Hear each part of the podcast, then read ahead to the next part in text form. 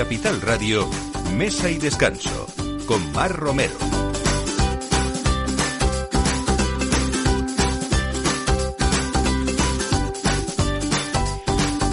Días, esto es Mesa y Descanso a la una, como cada domingo y estrenando mes de diciembre, así que les esperan pues eh, escuchar muchas mesas de fiestas especiales, muchos vinos especiales también y lugares de peregrinación, no solamente hoy, sino durante todos los próximos domingos de, de este mes. Hoy hablamos de un aniversario muy especial.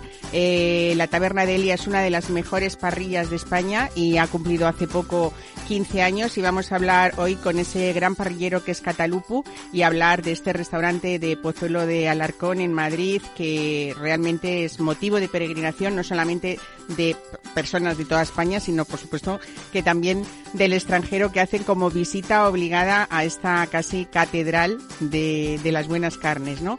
Vamos a hablar, por supuesto, de celebraciones y de vinos porque ya se ha presentado en el mercado la vigésima primera comparecencia anual de la guía personal que firma Andrés Proensa, director de la revista Planeta Vina, Planeta Vino, perdón, y que nos cuenta pues muchas cosas, entre ellas cuáles son los mejores vinos puntuados de 100 sobre 100 para él, que es el único catador de esta guía, lo sufre cada año, pero luego este es el buenísimo resultado y parece ser que la calidad de los mejores vinos de España sube como la espuma y así es, como la espuma también esta guía Proensa reconocida con algún premio importante que vamos a contar después con Andrés Proensa y celebrarlo con él también. Vamos a hablar eh, también, siempre hablamos de calzos eh, en Cataluña, pues eh, que sepan ustedes que hay siglos de tradición, no solamente en el, el cultivo de azafrán en la población de Consuegra, en Castilla-La Mancha, sino que también celebra hoy precisamente sus jornadas de la cebolleta, que es el calzós de La Mancha. Este año cuentan con una moderna interpretación también de los cocineros de Eurotoques, que es la comunidad integrada por algunos de los mejores cocineros de Europa. Y vamos a acabar con ese punto dulce que ya estamos todos pensando en nuestras mesas navideñas. Así que hoy vamos a hablar con quien es el obrador de mazapán más antiguo de España, en Toledo, nada menos que desde 1806. Y hoy tendremos a Pablo José Junquera para hablarnos de todas esas especialidades, pero sobre todo de artesanía en lo que es uno de los grandes dulces españoles presentes, por supuesto, en la Navidad, pero a veces se nos olvida que se puede comer durante todo el año. Así que todo esto a partir de ahora con Félix Franco en la realización y quien les habla, Mar Romero. Bienvenidos.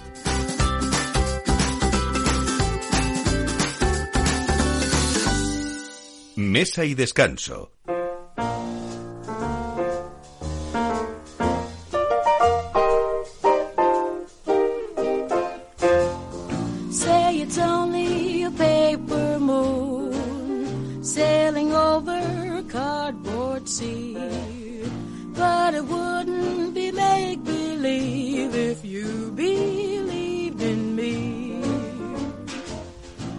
Yes, it's only a canvas sky hanging over a muslin tree. But it wouldn't be make believe Bueno, pues todo amante de la carne, yo creo que saliva al escuchar el nombre de la taberna de Elia eh, y no es para menos porque su alma mater Catalupu lleva nada menos que 15 años conquistando con una selección de piezas tanto nacionales como internacionales de distintas maduraciones. Cata, bienvenido, buenos días. Buenos días, muchas gracias por la invitación. Bueno, ¿qué supone 15 años ya? Que parece que fue ayer, ¿no? Sí, la verdad que echando un vistazo hacia atrás parece que fue ayer, sí. Eh, no sé, estamos llenos de orgullo y súper agradecidos a la gente que nos ha apoyado durante todo este tiempo. Bueno, ¿cómo vamos a hablar un poco y nos vamos hacia atrás, si te parece, en esos 15 años, cómo fueron esos inicios, si tú soñabas con esa aceptación de lo que es hoy la taberna de Elia, que prácticamente es referente de uno de los lugares eh, donde mejor se trata la carne, donde más eligen con cuidado esas maduraciones y donde esas brasas están presentes y que todo el mundo sabe que es un punto de referencia, ¿no? Bueno, bueno, pues hace 15 años, uf, fíjese, eh, realmente nosotros empezamos como un asador ahí chiquitito en Vía Castillas, en Pozuelo, y mm, trabajábamos solamente un tipo de carne y luego eh, a partir de ahí, eh, como vimos que había mucho debate entre que si hay una, de que si no hay otra, de que si rubia, de que si guayu, de que si tal, pues yo creo que llevamos casi 8 o 10 años con una selección de carne, posiblemente la mejor carta de carnes todos los días en, en el local, tanto sin maduración, carnes jóvenes, carnes de media edad, carne eh, vieja con maduraciones incluso un pelín más largas. Bueno, realmente lo necesario, no nada Nada exagerado, ¿no? Sí, porque siempre hablamos y sabes que es una eh, cierta conversación que crea polémica entre los que les encantan las carnes maduradas, entre los que creen que esos son sabores que van más allá de lo que es la propia carne y los que también defienden que más de dos meses eh, a veces lo cuentan como, como una exageración. Sí es verdad que siempre se ha dicho de, de la taberna de Elia que aquí come carne hasta la gente que no es carnívora y le encanta, ¿no? Por algo será. Sí, bueno, realmente lo que, aparte de un, escoger la carne y tratarla bien, lo que nuestro mayor reto es encontrar y personalizar un poco el punto hacia nuestro consumidor final, hacia nuestros clientes y amigos, eh, entender a cada uno lo que quiere para poder ofrecerle eh, el corte adecuado que, que, pueda disfrutar de él, porque no todo el mundo eh, puede gustar una carne con mucha grasa, ni todo el mundo puede gustar una carne con maduración o sin maduración o sea, los gustos son tan distintos y tan diferentes que no podemos decir que solamente esta es la mejor carne. Todo lo contrario. Mm, yo creo que cada carne es la mejor para quien a quien le, guste, y claro. como la coma. Bueno, dicen que una experiencia 10, sobre todo para los indecisos, es que pueden optar por un menú de gustación de varias razas y también maduraciones diferentes, ¿no? Sí, sí, hemos hecho, hemos desarrollado varios cortes de carnes donde se pueden probar desde dos hasta los siete u ocho los que tengamos en la carta todos los días eh, sin ningún tipo de problema. Solo es decirlo y nosotros estamos ahí encantados de atender. Bueno, eh, Catala, la taberna de Elia es mucho más que carne también, porque si algo trae este aniversario, 15 años ya, es una nueva carta también que recoge una selección de recetas, perdón, a las que, bueno, es difícil resistirse, ¿no? Cuéntanos un poco. Bueno, eh, lo que, teniendo en cuenta que nuestro punto fuerte o punto de partida realmente ha sido mm, la carne, eh, que es mm, donde la mayoría de la gente piensa en taberna de Elia carne, pues hemos intentado dar un vuelco poco a poco con los años y hemos aprendido, hemos viajado, hemos estudiado para que haya un pelín más que carne, que haya un buen pescado, que haya una buena verdura, porque no todos los días puedes comer carne, obviamente, y, tenemos muchos clientes y amigos. Sí. O sí, carne para comer, carne para cenar, para el desayuno. Andrés Proensa, eh, Andrés Proensa viviría en la taberna de Elia. Puedes ponerle una habitación si quieres. ¿eh? Creo que lo mejor sería una alimentación equilibrada. aquello de la hamburguesa vegana. Oye, lo que dicen que es un mus, mira, a ti que eh, no eres manchego, pero hay platos que te gustan mucho. Un pisto, no me digas, Andrés, que no te gustaría, porque no. No lo pues el pisto de Elia de Estela Marinera. ¿eh? ya tenemos un reto ahí. Y la tempura de berenjena asada, también toda una sorpresa, ¿no? Sí. Bueno, oye, eh, hay una variadísima carta, como decimos, con una sección que siempre gusta, que yo creo que es esa sección de, de corral con unos huevos de Elia en los que hay que mojar mucho pan. Cuéntame por qué. No, porque utilizamos un buen huevo, estamos utilizando huevos de coral de verdad y estamos utilizando una patata buena, una patata confitada, eh, jamón ibérico de bellota, con lo cual cuando juntas productos buenos, pues al final mal no. Lo tenemos fácil, ¿no? Lo tenemos fácil. Partiendo sobre todo de eso, de lo que es un, buen producto, ¿no? Eh, con ese pan también acompañáis las chacinas de Elia, que destaca sobre todo una selección pues de buey de Black Angus también, ¿no? Y sí, las cecinas, las cecinas. Hemos hecho una selección bonita de cecinas eh, buey en, en Wayu. Hay dos tipos de Wayu. Hay un Wayu nacional y hay un Wayu el que viene de Japón, que al final se trata aquí en León, eh, se cura aquí en León, y un Black Angus que también suele venir de fuera y también se hace aquí en León. Bueno, estamos en invierno, así que también vamos a esos platos de cuchara y algo de lo que muy pocas veces hablamos de la taberna de Delia, que son sus croquetas caseras, eh, pues que las hay, por supuesto, de jamón, pero también de fabada, que se están buenísimas, ¿no? O de Sí. cecina o, o de queso. Eh, Estamos intentando utilizar los productos que van un poco en cada temporada y, y estamos descubriendo el paladar de la gente con lo que más le gusta. Estamos intentando contentar, por supuesto, con eso. Y ya que estamos en periodo de frío, pues eh, ya teniendo todo el compango y preparando fabadas para estas temporadas, pues también eh, estamos dando la opción de una sencilla croquetita, pero súper sabrosa y súper rica. Y hay platos que no todo tiene que ser súper mega elaborado. Una croqueta o una tortilla o un huevo roto, pues al fin y al cabo son platos de toda la vida que se agradecen. Claro. Bueno, hay cinco clásicos que llaman inamovibles, sobre todo, ¿eh? Eh, que es ese queso frito con pimiento confitado dulce, aparte de las, croquet de las croquetas. El torrezno, ¿a ti te gustan las mollejas de lechal, Andrés No. Proenza? ¿Y las de ternera? Pero a eso- mí las, a mí las de lechal de- me encantan, las de ternera no tanto, porque a mí me gustan las de lechal porque son pequeñitas, se quedan muy frititas y están muy ricas, Y ¿no? la de vacuno también, la de ternera también se puede cortar igual y Sí. confitar igual. Yo lo que quiero probar, eh, Cata, son esos callos con morro. Ah, unos callos sin morro, ¿no? Como que, y que tienen que estar alegres, ¿no? ¿Cómo se hacen Eh, en la taberna? de realmente los hacemos más bien medios y a partir de ahí en gusto del cliente les damos el toque final porque ni todo el mundo come picante ni todo el mundo come sin picar. o sea que- Claro, claro. Oye, ¿cuántos años, por cierto, en España? Eh, Yo cuéntanos un poco. 19 años, los mismos que tiene mi hija Bianca. ¿Y ese, ca- y ese castellano perfecto? Eh, Ah, pues no sé, eh, la verdad que yo llegué aquí a Tordesillas y... ¿De dónde? ¿Desde dónde? Cuéntanos. Yo soy de Rumanía, soy de una maravillosa ciudad que se llama Craiova. Ujú. Nací ahí hace 44 años y desde hace 19 años pues eh, vivo aquí en España. Mm, ¿Y por qué decidiste montar este restaurante? Mm, pues cosas de la vida que se da. Eh, yo nunca había trabajado en la restauración realmente, había hecho casi cualquier tipo de otra cosa. eh, y luego ahí en Tordesillas pues tuve la suerte de trabajar en el mítico asador El Torreón con Jeremías de Lozar. Y mm, dadas las circunstancias que por ahí pasan, los mejores enólogos de España, dueños de bodegas, pues se coge un poco el gusto y el amor por la gastronomía, por el buen vino, por todo lo que conlleva. Por la sal que te Por la sal que tiran. sí.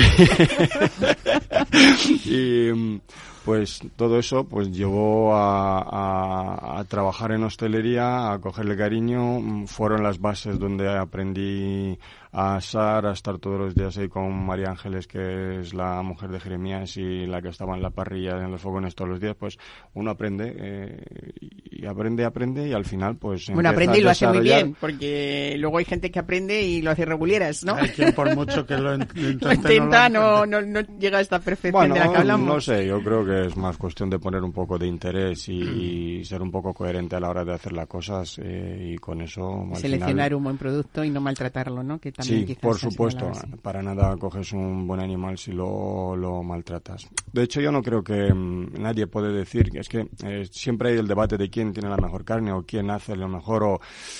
No sé, yo creo que nadie realmente tiene la mejor carne durante todos los días del año. Que tengas una carne 10 es inviable porque los lomos no son tornillos, pero sí lo que sí que importa es mantener siempre una franja mínima donde pueda variar la carne, ¿no? Entre un ocho y medio, 9 y un 10, que todos los días que vayas, que sepas que encuentras una carne buena y que ojalá, para nosotros pagando lo mismo la de 8 y medio que la de 10, pues es lo más fácil tenerla siempre de 10, pero es que eso es inviable para cualquier eh, local, tanto en carne, verduras, pescado, siempre hay variaciones. Claro que sí. Bueno, comamos lo que comamos, eh, sí o sí hay que dejar eh, sitio para el postre. Yo creo es, esto a Andrés Proenza le va a gustar un poco más, ¿no? Porque hay como una docena de propuestas a cada cual mejor. Cuéntanos un poco qué es lo que más. Hay un arroz con leche que se remueve durante horas con requemado incluido, que creo que es una auténtica maravilla, ¿no? Sí, eh, ya que nuestras bases son de asador, pues hemos intentado guardar un poco la tradición en los postres eh, y hacemos postres de toda la vida. El arroz con leche que bien dice que mm, le ponemos mucho cariño, la verdad, con leche de granja, con buen arroz y tiempo. Pues eso tiene que salir, bueno, eh, hojaldre bueno también. Eh, el tarta tocino de cielo, que pocos dulces más dulces habrá, ¿no? Sí, pero es, Cuéntame una esa. maravilla. es de mis favoritos realmente, ¿no? con, con lo sencillo que es, pero para mí es un- una de... Uno de los grandes clásicos, sí, ¿no? De También es que soy muy goloso, que eso quizás Muy también ligado al influye. vino. Muy ligado al vino, por cierto, ¿eh? sobre todo a Jerez y a Rioja. ¿eh? Sí. Y, en oye, Asturias, ¿eh? En Asturias también. Ta- Eso no lo sabía. Eso es el- para clarificar la sidra. Claro, claro, se se usaban esas claras clara de huevo huevo. y la yema al Las aprovechaban los conventos, exactamente.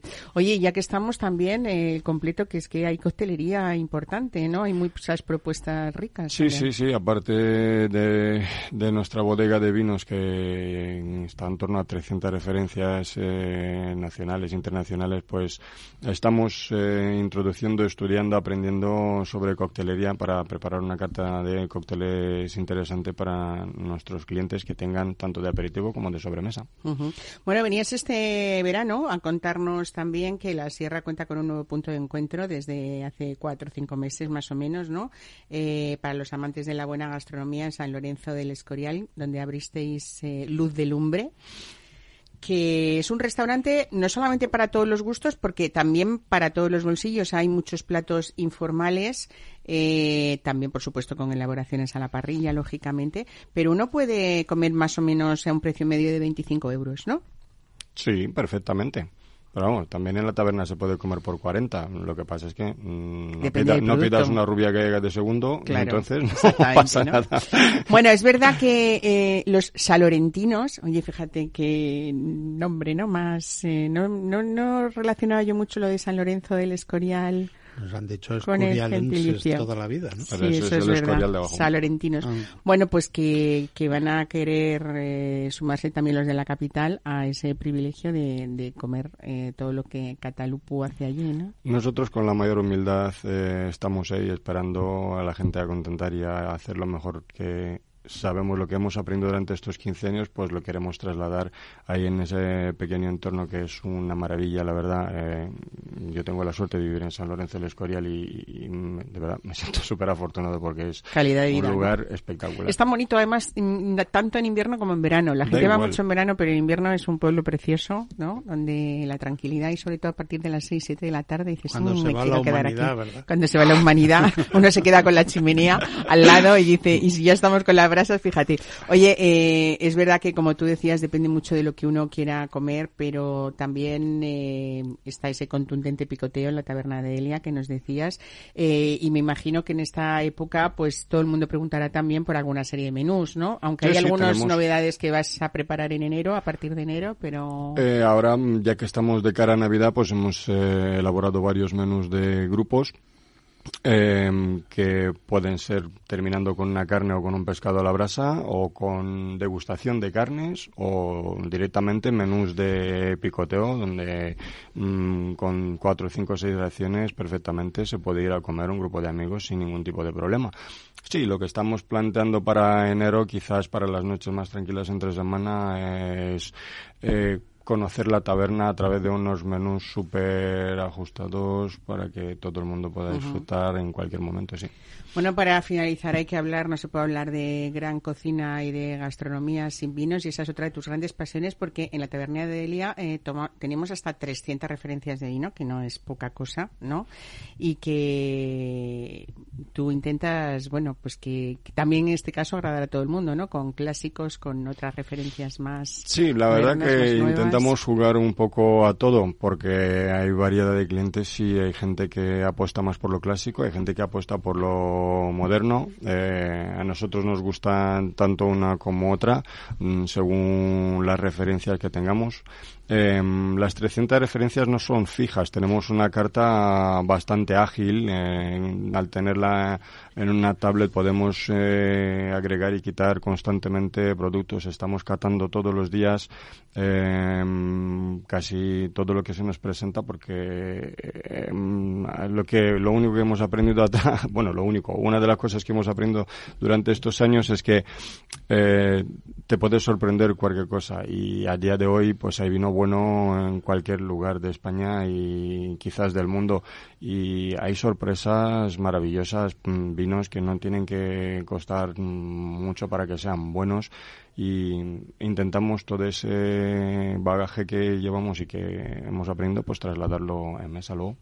Catalupu, muchísimas gracias por contarnos todo esto. Casi ya estoy haciendo la boca agua con esas carnes de hoy. Y bueno, de hoy, que yo me imagino que hoy voy yo corriendo a ir a comerlas. Pero te invito a que te quedes un poquito porque si te gusta el vino, tenemos aquí uno de nuestros grandes expertos en el mundo del vino en España y desde luego con una herramienta que nos trae hoy un año más, que es esa guía Proensa de los mejores vinos de España, que verás lo exigente que es pero lo grato que es también eh, contarnos o que él nos cuente todas estas, estas novedades. ¿Y cómo está ese mundo del vino en España? Que parece ser que hay esperanza, ¿no? También. Sí, la hay, sí la hay. Que tenemos unos vinos aquí a nivel nacional impresionantes y cada día mejor y cada día eh, los enólogos apuestan por cosas nuevas, con lo cual sí, hay mucha esperanza. Muchísimas gracias por Muchísimas estar con gracias a usted. En Capital Radio, Mesa y Descanso, con Mar Romero.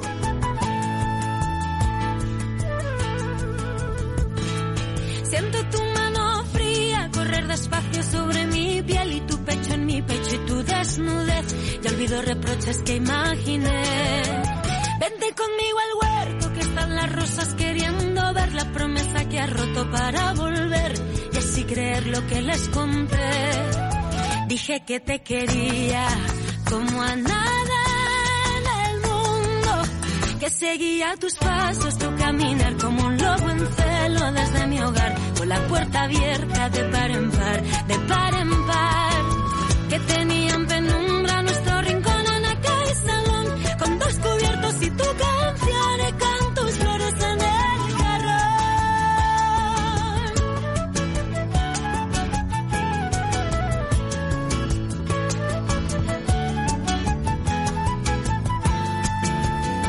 Bueno, pues con Flores del Jarrón recibimos hoy a Andrés Proensa. Yo ya sabía, te vuelvo a dar la bienvenida, aunque has hablado porque sabía que era inevitable hablando de carnes, que tú eres ese gastrónomo Nos queda mm, poco por una parte y por un capa capítulo solo. Oye, que además que sabes, como, como dice la canción, aquí se te quiere, no como nada en el mundo, pero se te quiere mucho en. Proensa. y a esta guía mucho más también, porque estamos hablando ya de esta guía 2023. Decía yo al principio del programa que ya llevamos, llevamos 21 ediciones, ¿no? La BF. 21. 21 ediciones y, y además no solamente nos traes los mejores vinos de España, esos cienes que, que tú pones, ¿no?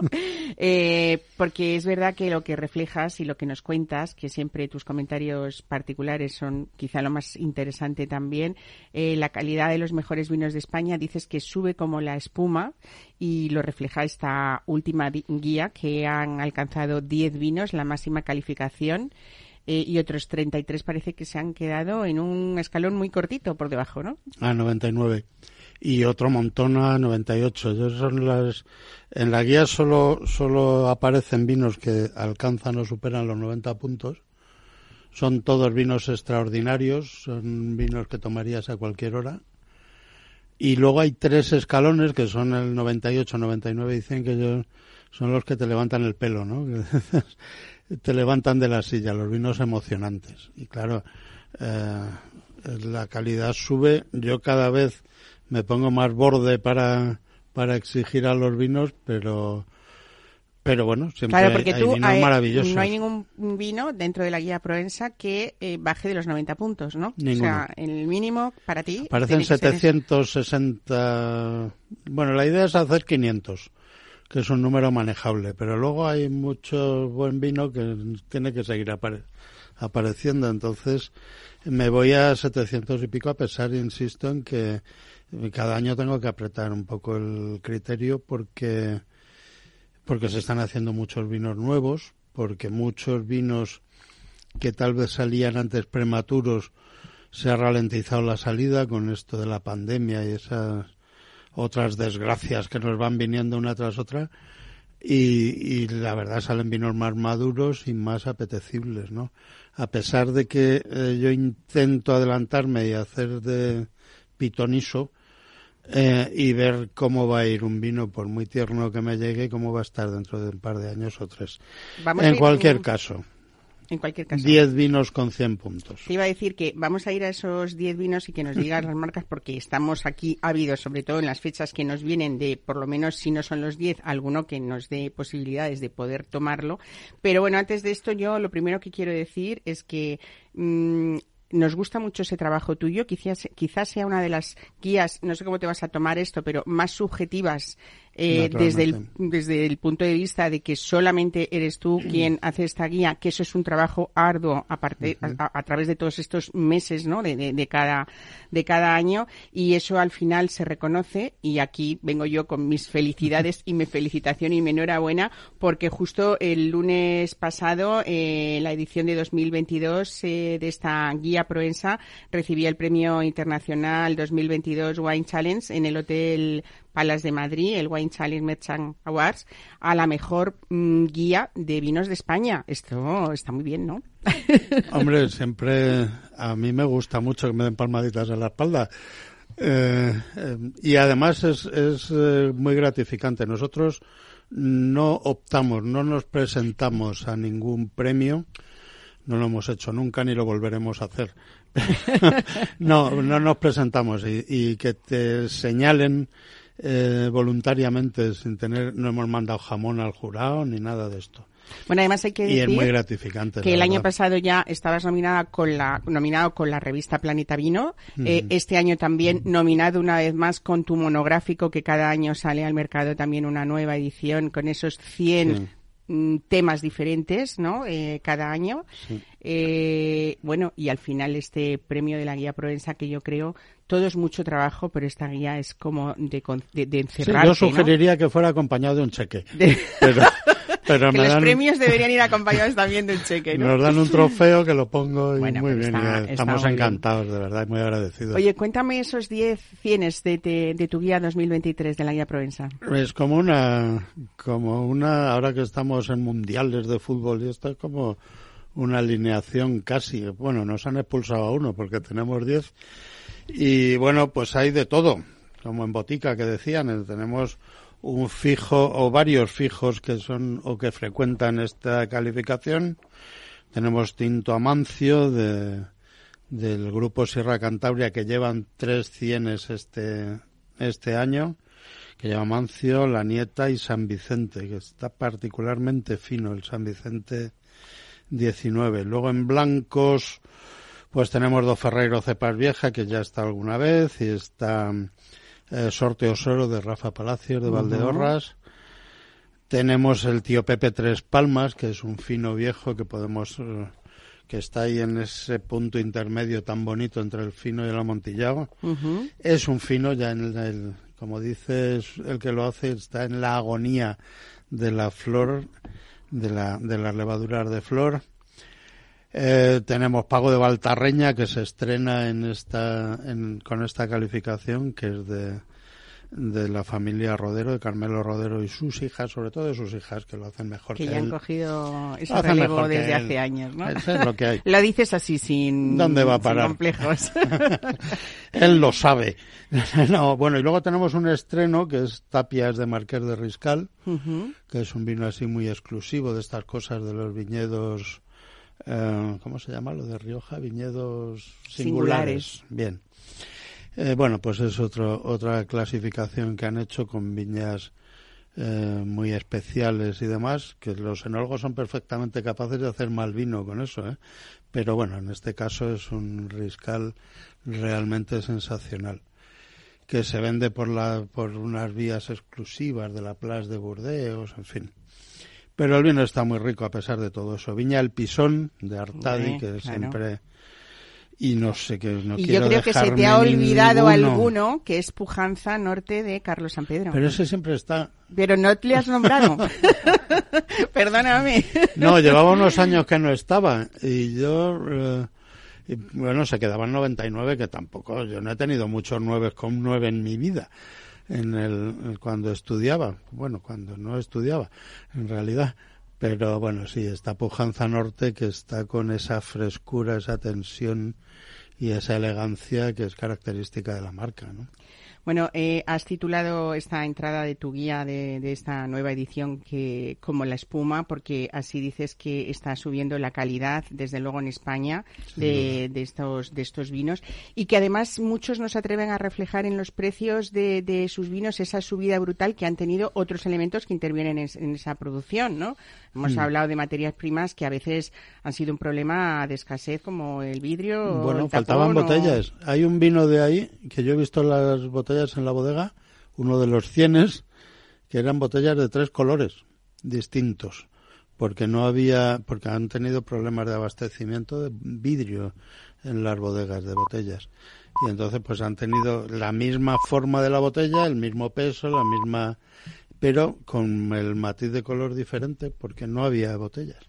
Eh, lo que quiere decir a veces que cuando dices que no se atreven a reflejar esos precios de sus vinos con lo que a ellos les ha costado, es Y que el margen todavía se reduce mucho más, ¿no? Para y ellos. en otras son muy de atrevidos. beneficio, me refiero.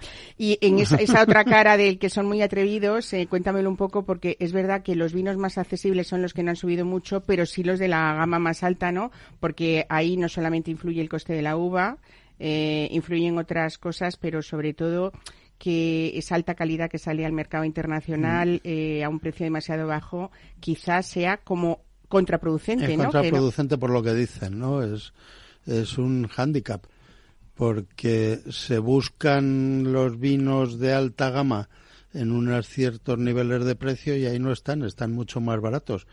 Y están en precios de 50, 60 euros que los ibaritas no buscan ahí los vinos. Y ha habido bodegas que por esa razón o impulsadas por esa distribución internacional han pegado unas subidas brutales. Bueno, este paréntesis que tú anunciabas eh, antes de la, nuestra, al principio de la conversación de, de estos dos años eh, ha tenido un efecto bipolar, por decirlo de alguna manera, ¿no? Porque hay un, la- un, un lado negativo que ha sido la caída del consumo, a pesar de que se ha hablado mucho de ese aumento del consumo en los hogares, ¿no? O, o a través de esas tiendas online que tuvieron que poner prácticamente todas las bodegas a los que incluso algunas ni estaban acostumbradas, ¿no? Sí, bueno, eh, estamos a, las gentes aprenden a consumir en casa eh, otra vez. Entonces, bueno, lo que pasa, la parte positiva, pues el presupuesto que había para una botella de vino en el, en el restaurante significa eh, que invertido en la botella de vino para beber en casa, pues eh, tienes una calidad más alta, es un vino de un precio más alto. Eh, hay que dejar claro que no siempre el precio garantiza la calidad al mismo nivel, ¿eh? Que hay vinos de un solo dígito estupendos y muy satisfactorios. Pero, pero bueno, han ocurrido esas dos cosas. Y luego hay un fenómeno que se está viendo en los últimos años que es el efecto SIMA. Hay una, una cima de calidad, un pico de calidad alto y cada vez más alto. Luego hay unos vinos sin alma o casi sin alma de una calidad ínfima o digamos que los vinos populares, dicho entre todas las comillas, y un centro cada vez más vacío, que es el acceso al vino de calidad, precisamente esos vinos intermedios de precio accesible y de, y de muy buena calidad. Y ese segmento se nos está vaciando y me parece un drama. Bueno, hablas también de esa parte positiva que puede ser también esa ralentización en la salida del mercado que ha hecho pues que haya tiradas más cortas en los vinos y eso es una selección también más estricta y de la y que im- im- implica también una calidad mucho más alta. ¿no? Y algunos vinos que se han quedado un poquito más tiempo en la bodega, probablemente ya embotellados, con lo que salen al mercado eh, pues más maduros y, y, y, bueno, más amables a la hora de consumir, lo que hace que tengamos que comprar dos botellas en lugar de una. Bueno, es voy a algo hacer- muy recomendable. Vamos a hacer un inciso, si te parece, porque hay que hablar más de esta guía y sobre todo más del nuevo número que ya Pues porque eres está en tú el la mercado. directora, que si no... Déjame que mande, pero te voy a anunciar, fíjate, a ti te gustan los calzos, aunque ya sé que no eres mi amigo de verduras, ya lo Me sé. encantan los calzots. Sí, pero yo te voy a llevar a Porque un van sitio- acompañados de parrillada con chuletitas, butifarras. Eso es verdad también, pero mira, yo te voy a ver, a- a- no sé si has tomado alguna vez eh, calzots castellano-manchegos. No. Pues fíjate que yo te voy a llevar a un pueblo que tiene además tres ingredientes que hacen de él un destino top para esto que llamamos foodies. Esos que- borreguitos que tienen y esos quesos tan ricos. Claro. Pues nos vamos, si te parece, a Consuegra, porque no solamente es que tenga siglos de tradición en el cultivo del azafrán de mejor calidad del mundo, tiene, por supuesto, una oferta culinaria mm, clásica, innovadora, eh, que desde luego los amantes de la gastronomía van eh, frecuentemente. Pero hoy, precisamente domingo, eh, este rincón toledano celebra las jornadas de la cebolleta, que al fin y al cabo, ¿qué es esto? Pues el calzós de la Mancha, ¿no? Y este año cuentan con esa moderna interpretación de todos los cocineros o muchos de los cocineros de Eurotoques, que es esa comunidad que integran algunos de los mejores cocineros de Europa, no solamente de España. Nos vamos hasta Consuegra y vamos a hablar con José Manuel Quijorna, el alcalde de, de Consuegra, a ver que nos cuente cómo se está viviendo esta fiesta.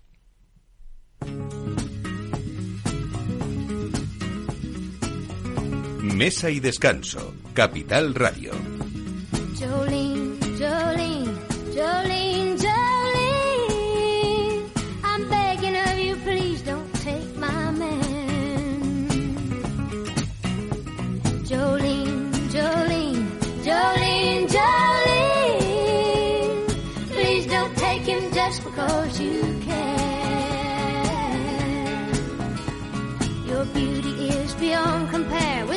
locks of auburn hair, with ivory skin and eyes of emerald green.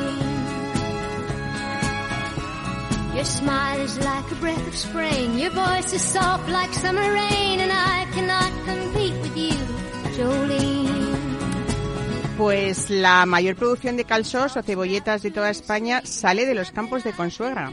Aunque nos parezca extraño, es una tierra bastante propicia para este bulbo y en especial para este producto que es indispensable en cualquier despensa de categoría. Y los consaburenses lo saben también que cada año celebran las jornadas de la cebolleta para ensalzar esas propiedades de este ingrediente de cercanía que desde luego imprime mucho carácter en nuestra cocina española. José Manuel Quijornas, el alcalde de Consuegra. Buenos días, señor Quijorna, ¿qué tal? Muy buenos días, pues muy bien, aquí estamos ya pues prácticamente eh, eh, en mitad de la jornada ¿no? de degustación. Qué bien, bueno, que, que Consuegra fuese elegida por Eurotoques, la comunidad integrada que por algunos de los mejores cocineros de Europa, más de 3.500 de 18 países europeos, mm, para celebrar su reunión anual, eh, yo creo que es importante, pero pero no es baladí, ¿no? O sea, hay hay una razón, ¿no? En Consuegra para que todos ellos se reunieran. ¿Qué, qué tiene Consuegra para que sea un destino top para para los amantes de la gastronomía?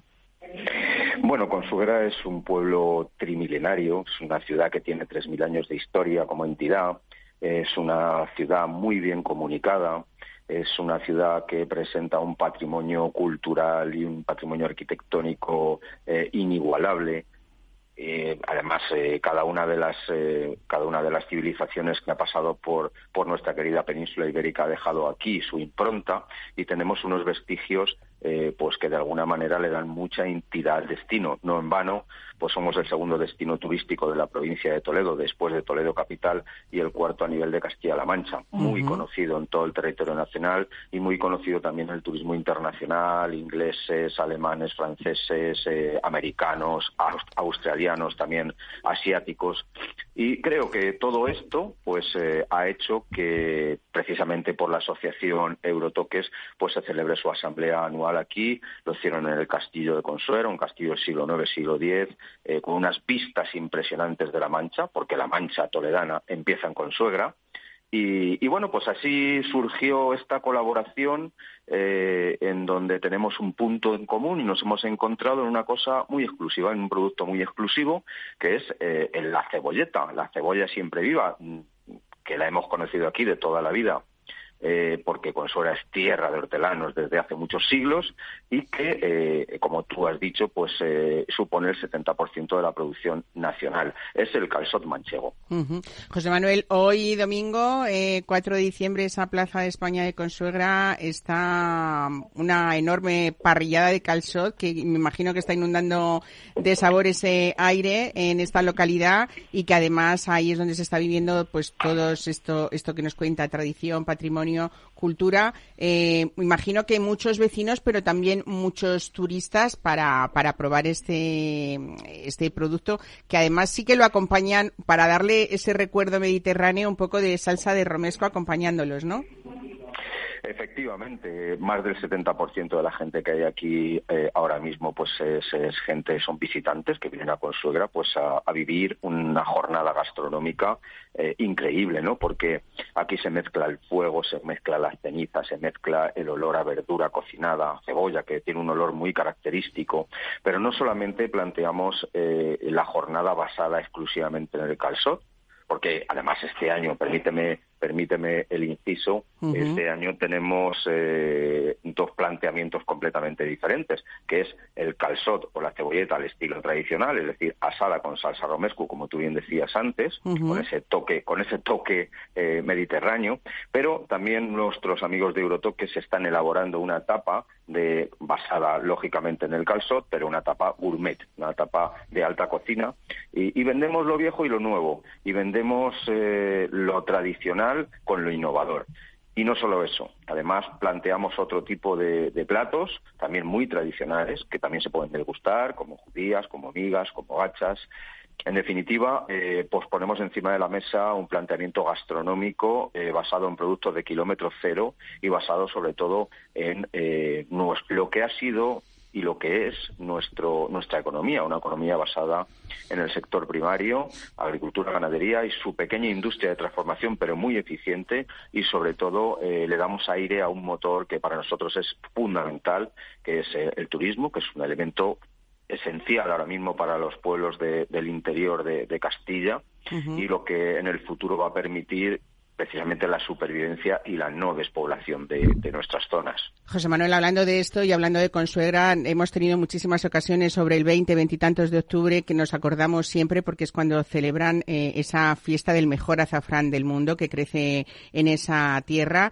Eh, yo creo que mantener viva una tradición desde hace siglos deja muchas cosas a cambio, ¿no? Y es una de ellas ese sabor de, de nuestra cocina castellano-manchega. Hay que defender ese producto no solamente por su calidad y por su autenticidad, sino también porque queremos que esas eh, jóvenes generaciones sigan en el campo y sigan haciendo una labor tan artesana eh, y tan manual como es esa, esa recogida del azafrán, que creo que de por sí solo ya es, es un arte más, ¿no?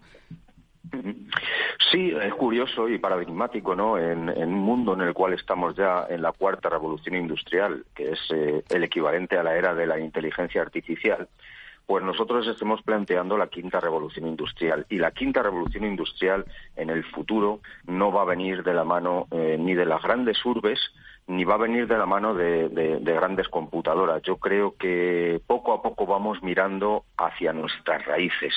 Y no digo hacia nuestro pasado, que tiene a lo mejor un carácter peyorativo, sino hacia nuestras raíces, hacia nuestra esencia, hacia no perdernos en el mundo. Y efectivamente, eh, cada últimos de octubre celebramos nuestra fiesta de la rosa del azafrán, el azafrán que, que bueno, pues que en el pasado, no hace tanto, eh, pues era un cultivo muy social, muy relacionado con, con, aquellas capas de población más desfavorecidas que encontraban en él ese segundo eh, sueldo eh, con el cual pues casar a los hijos, comprarse un coche, irse de boda, hacerse una casa, comprarse una lavadora, ese, mm. ese sobresueldo, esa, esa, esa resiliencia, ¿no? Y que ahora se ha colocado en el centro, en uno de los pilares centrales del turismo, eh, del turismo interior, del turismo castellano-manchego. Sobre todo por esos campos preciosos, ¿no? Y ese color que, se ve en esa época. Pues José Manuel Quijorna, muchísimas gracias, alcalde de Consuegra, por estar hoy con nosotros. Vivan felizmente este domingo gastronómico con toda esa asociación de cocineros eurotoques y desde luego nuestra enhorabuena desde Capital Radio por esa idea, eh, compartiendo todo lo mejor y saber que en Castilla-La Mancha tenemos, además de ese maravilloso azafrán, muchas más cosas. Un abrazo y buen fin de semana. Muchísimas gracias y aún llegáis a tomaros uno. Venga, vamos corriendo para allá. Muchas gracias. Un saludo. Hasta luego. Un saludo. Adiós. Hasta luego.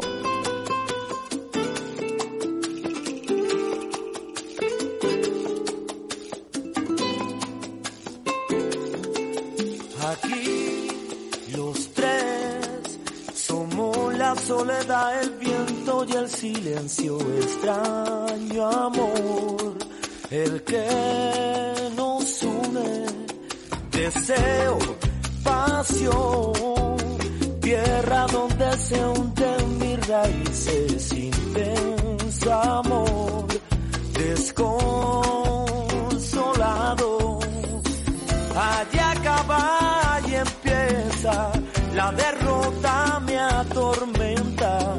Andrés Provenza, eh, eh, no se me ocurre así a bote pronto qué vino nos tomaríamos con esos calzos castellano-manchegos de esta guía Provenza 2023. Pues mira, uno de muy cerquita. Eh, la plazuela de más que vinos. Es un ¿Cómo me gusta esa bodega? fantástico. ¿eh? ¿Cómo me gusta ese equipo de más que vinos? Eh, que, que, que bien lo hacen, ¿no? Qué marcha tienen, además. y qué buen partido han sacado a ciertas Sí, variedades. ahí tienen que, una mm, colección de vinos estupenda. Maravillosos, maravillosos. Desde luego, rico, Margarita un- Madrigal, un- que me encanta cada vez que Alejandra viene. Esmedes. Alejandra también. Y, un tipo y un tipo que se llama Gonzalo Rodríguez, que es amigo mío. Que es un trío estupendo. Tengo ¿eh? imán para todos los enloquecidos. Muy bien. Oye, bueno, vamos a hablar también no solamente de esta guía que yo ya la tengo en el bolsillo. Eh, por cierto, te ha salido muy bonita esa portada de este año. Eh, hay quien ha dicho que excesivamente rosa. A mí me da mm, como mucha alegría verla. Has multicolor, definido- multicolor, como que somos ser la vida. multicolores, porque entras al metro y oyes un montón de idiomas, ves muchos colorines en Y así también tiene que ser el mundo del vino, ¿no? Así tiene que ser, porque no vas a estar todo el rato tomando el mismo vino, nada. Hay que decirle a los clásicos, estos que llamamos clásicos, a esas personas que siempre piden lo mismo para no arriesgarse y es como tener el valor seguro que desde luego se lo dan los vinos que eligen, pero tú qué les dirías también a la hora de elegir un vino a la hora es de una inversión, 20 euros por una guía Proensa, es una inversión estupenda para saber que no te equivocas en la elección del vino. Mucha más y mucha más barata que, la no inversión haya, que se hace y que no en haya vinos. prejuicios, no haya prejuicios. Estábamos antes hablando de carne y ya mm, recordaba esas carnes un poco más grasientas, lo bien que les va un vino fresco y con una acidez como, como un buen albariño cepas bellas. Que Bueno, es que 100 yo sabes que es uno de mis favoritos, igual que Por eso te lo digo. Norte, lo siento, pero ¿eh? aquí me voy al blanco y al tinto y los Que antes dos... te he dejado, te, pues te- te he centrado para que remates. Claro, yo te he rematado ahí con el cepas norte bellas. y, y encima me regañas. No, no. Oye, sé que además, aparte de un experto en vinos, eres eh, un gran goloso, ¿eh? Eh, Sí. Sobre todo de lo dulce, muy dulce. Pero yo te voy a traer el mejor dulce del mundo ahora mismo a la mesa. Yo ya sabes, esta vez que no viene Ana, ¿Mm? puedo decir que detesto el roscón de Reyes. ¿Y amas el mazapán? mis- ¿o y tengo mis motivos, pero amo el mazapán y el tocino de cielo que decíamos antes. Claro. Oye, con un mazapán que nos tomamos de vino. Pues yo no, yo no metería dulce sobre dulce. Yo me iría a un vino, eh, un oloroso viejo.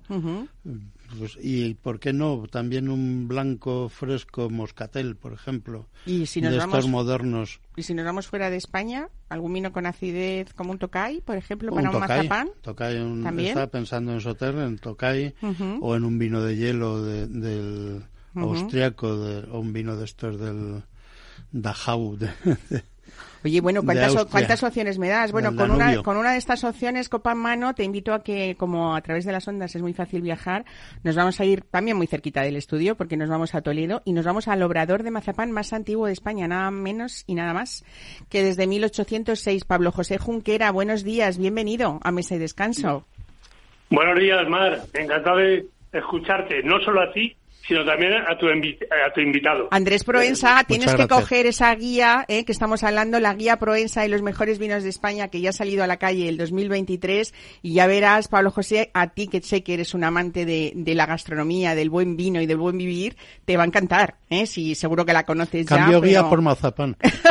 Cambiamos No, no, no, guía por claro, mazapán. es que, claro, tener en cuenta que nosotros ponemos siempre el colofón a la comida. Exactamente. Con, con el mazapán de San Telésforo, que es lo mejor que hay, pues claro, ya acabas una comida de la mejor forma posible. Y si encima lo maridas con esos vinos que nos ha dicho el especialista, bueno, y que tú también has apuntado, Mar, pues Sí. qué mejor que mejor. Claro que ¿eh? sí. Bueno, pues nos vamos hasta Toledo, eh, no solamente a la plaza de Zocodover, que ahí eh, lleváis ya eh, muchísimos años, pero también esa cuesta a- ahora que, que sube al Alcázar de Toledo y ahí también está vuestra tienda. Y, y bueno, y a dos kilómetros de Toledo, antes de llegar en esa autopista de Madrid-Toledo, también vuestro obrador en Olías del Rey y todo esto para que nos hables pues un, pues de ese de ese mazapán el más antiguo de España que además eh, seguís fieles a esas fórmulas familiares que se han ido transmitiendo de generación en generación, ¿no?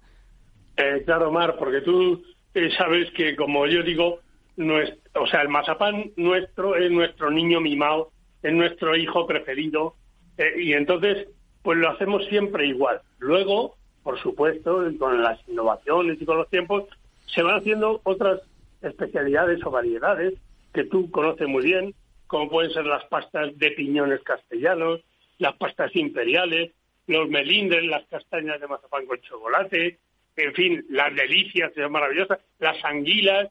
Bueno, yo es que me pongo hablar del mazapán y lo disfruto tanto como cuando lo estoy comiendo. Desde luego, eh, yo además eh, siempre digo, insisto, que por supuesto ahora nos viene muy a cuento siempre hablar con vosotros porque ya estamos oliendo a Navidad, ya hemos estrenado el, mes de, diciembre y domingo, eh, pero es verdad que tenemos la fortuna en España de poder tomar este riquísimo mazapán a lo largo de, todo el año, ¿no? Y, y, yo creo que eso también lo saben mucho los internacionales que visitan Toledo y que, y que llegan en cualquier también, ¿no? Sí, además Mazapán, eh, perdona, más, eh, que no solo lo vendemos en nuestras tiendas que tú has nombrado y una tercera que tenemos en el barrio de Buenavista, sino que lo servimos directamente a casa. Eh, a través de vuestra tienda online, claro, ¿no? Claro, a través de Internet, ¿eh? nuestra página web, que es muy fácil porque es www.anteleforo, eh, y entonces es, es facilísimo ahí tienes todas las especialidades y si les llega a casa al día siguiente. O sea, tú me lo pides ahora y normalmente, eh, no, si no fiesta, claro, si no fiesta, ya por la cosa del reparto. Y eso está funcionando muy bien últimamente. Vamos, nosotros encantados, sabes que somos muy tradicionales de recibir a nuestros clientes, de saludarlos, del vis a vis. O sea, ni muchísimo menos los estamos echando del establecimiento. No, lo que hacemos es facilitar al que no puede venir, eh, llevarle nuestra tienda a su casa. Claro que sí. De la vida, Oye, a, través de esta tienda online, eh, Pablo, he visto que habéis hecho dos libros preciosos, unos que son recetas con mazapán para disfrutar todo el año y otro también las recetas con helado artesano San Telesforo, que es como un regalo vuestro eh, junto al pedido que se haga, ¿no? Espérate que eso te va a hablar mejor eh, mi hijo Juanma que está aquí. ¿eh? Muy bien. Juan Manuel Albelda. Pues Juan Manuel Albelda. Mm, ¿eh? Bienvenido a Mesa y Descanso y muchísimas gracias por, por estar ahí también con nosotros. y le estaba diciendo a Pablo que tenéis esos libros preciosos que he visto en la web que acompañáis gratuitamente con cada pedido que podemos hacer nosotros en casa recetas con mazapán para disfrutar todo el año, no solamente ahora en Navidad, ¿no? Efectivamente, seguimos en nuestro objetivo de desestacionalizar este dulce tan maravilloso que, es embajador de Toledo y, que se consuma mazapán durante todo el año, que en Toledo sabes que se consume efectivamente todo el año, pero fuera de Toledo es más difícil. Y entonces hemos hecho este libro de recetas que, que presenta de recetas de todo tipo, de salado, de dulce, de coctelería incluso, para hacer ver que efectivamente el mazapán es un ingrediente que más aún en la cocina de, de estos tiempos, que, es innovadora y es fresca y es eh, utilizadora de muchos ingredientes diferentes, pues ¿por qué no uno más el mazapán y así estar todo el año eh, dándole alternativas a, en nuestras mesas. Claro que sí. Juanma, eh, también eh, tenemos que, decir que mm, hablamos siempre de mazapán, pero tenéis eh, esos merengues, esas mil hojas, esas tejas de almendra, las marquesas, que es uno de mis postres navideños favoritos y que me encanta. y luego también hay algo que a mí cuando hablamos de tradición que nos viene muy a cuento en Navidad, decir que mm, podemos incluso comprar vuestra masa de mazapán de San Telesforo, que es esa fórmula mágica de 50% almendra y 50 azúcar, que es ideal para hacer esa famosa y tradicional sopa de almendra que no hay, yo creo, eh, postre más sencillo, más fácil de hacer y que a veces se nos olvida también, ¿no? Esto para los que tenemos alma toledana ¿eh? y también raíces toledanas, pues hay que decirlo, ¿no?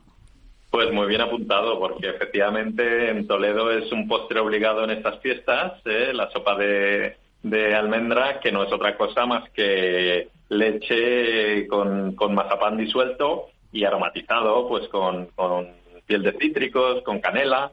Eh, es, un, postre fantástico que cada vez se conoce más en todas partes. Es uno de nuestros superventas en la página web porque además lo mandamos con la receta correspondiente para que todo el mundo pueda hacer en estas fiestas pues un postre que es tradición pura navideña. Y un inciso, Mar, si a, a la sopa de almendra le añades las marquesitas que tanto te gustan a ti, así como fileteadas, y Uy, puesta por encima. yo ya tengo el Bueno, postre de Nochebuena, de la cena de Nochebuena.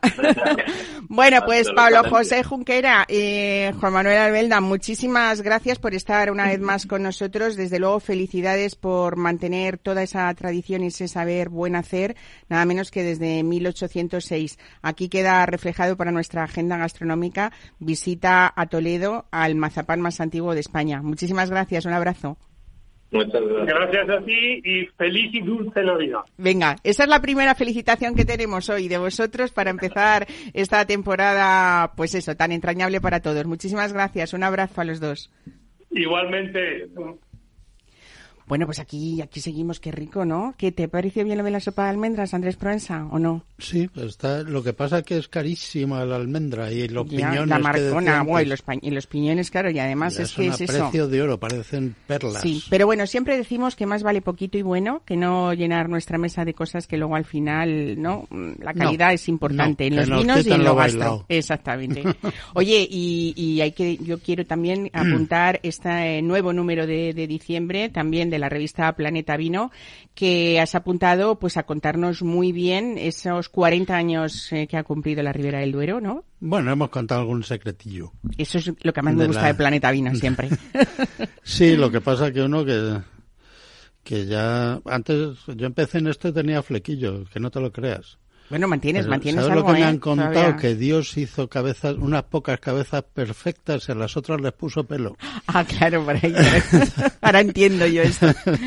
Oye, que, que bueno, que, que ha roto pues eh, muchas veces marcas de ventas y también techos de vinos de calidad, por supuesto. Eh, Sí. ahí están reflejados en tu guía, Sí, una es- vez más. Es, es un buen ejemplo de lo que comentaba antes de la cima, ¿no? Una, una cabeza, volviendo a las cabezas, eh, muy importante y en crecimiento, con un- muchos vinos y cada vez más vinos muy grandes y una base que cojea bastante. en mi- Oye, y pocas veces eh, hemos oído hablar de la aridoviticultura, pero es esta preocupación o lo que es las consecuencias de esta preocupación que tenemos todos, sobre todo también viticultores y bodegueros, ante esas consecuencias del cambio climático, ¿no? Sí, es un palabro, pero es la defensa, técnicas de defensa de la vid, del cultivo de la vid, para enfrentar el cambio climático, que ya pocos discuten. Pues nada, eh, si no tienen en sus manos Planeta Vino, hay una manera facilísima de hacerlo, que es buscar www.planetavino Proensa.com. proensa.com y ver www.proensa.com. y ver eso, uno de los eh, medios más importantes en el mundo del vino, más claros y, y más divertidos también, con ese rigor detrás, que es lo que realmente Proensa, Andrés Proensa exige. Andrés, Muchas gracias, guapa. felicidades una vez más por ese trabajo maravilloso y feliz Navidad a ti, aunque a lo mejor vienes un poquito antes de las fiestas, ¿no? Otra vez, eso espero. Tú, tú mandas. ¿Quién manda aquí? Bueno, pues muchísimas gracias. Un domingo más encantados aquí en este equipo de Capital Radio de estar con ustedes, de disfrutar del domingo y de haberles al menos entretenido. La semana que viene volvemos. Pásenlo bien.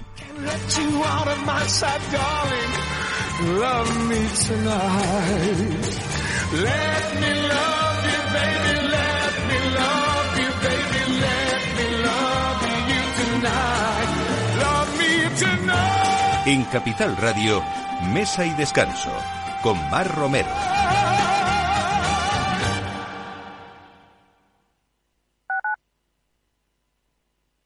Capital Radio Madrid, 103.2. Nueva frecuencia, nuevo sonido. Restaurante Ferreiro, todo el sabor de la cocina asturiana con los mejores pescados de pincho de nuestros mares y nuestras carnes del Principado. Recetas sabrosas y actualizadas junto a los platos más emblemáticos de la alta cocina asturiana. La fabada, premio la mejor de Madrid 2017 y las verdinas con bogavante y almejas. Pruebe nuestro famoso arroz con leche y nuestros menús diferentes en cada temporada. Calle Comandante Zorita 32, teléfono 91 553 93 42. Una recomendación del programa gastronómico Mesa y Descanso. Esto te estás perdiendo si no escuchas a Rocío Arbiza en Mercado Abierto. Mario Waits, profesor de ESIC y ex consejero del Fondo Monetario Internacional. llueve sobre mojado, porque antes del conflicto ya el tema de la política monetaria venía muy expansiva lo que llamamos nosotros la fiesta party pachanga en el Banco Mundial, emitir mucho dinero y ya llevamos mucho tiempo, con lo cual veníamos con una inflación altísima antes del conflicto. Imagínense que a partir de ahora, con la subida de la energía, yo siempre explico a mis alumnos que si hay algo que afecta muchísimo la inflación es el petróleo, ¿no? Porque afecta al transporte y afecta a todos los derivados, ¿no? Fertilizantes, plásticos, pintura. O sea que si sube el precio del pollo no pasa nada, pero si sube el precio del petróleo sí. Mercado Abierto con Rocío Arbiza. Disfruta de la mejor cocina gallega en Montes de Galicia. Todo un clásico moderno en el barrio de Salamanca. Disfruta de la variada dieta atlántica, de las mejores carnes y pescados tratados con respeto y transparencia y regados con una de las mejores bodegas de la zona. En grupo, en familia o en pareja, Montes de Galicia te ofrece el espacio perfecto en cada ocasión.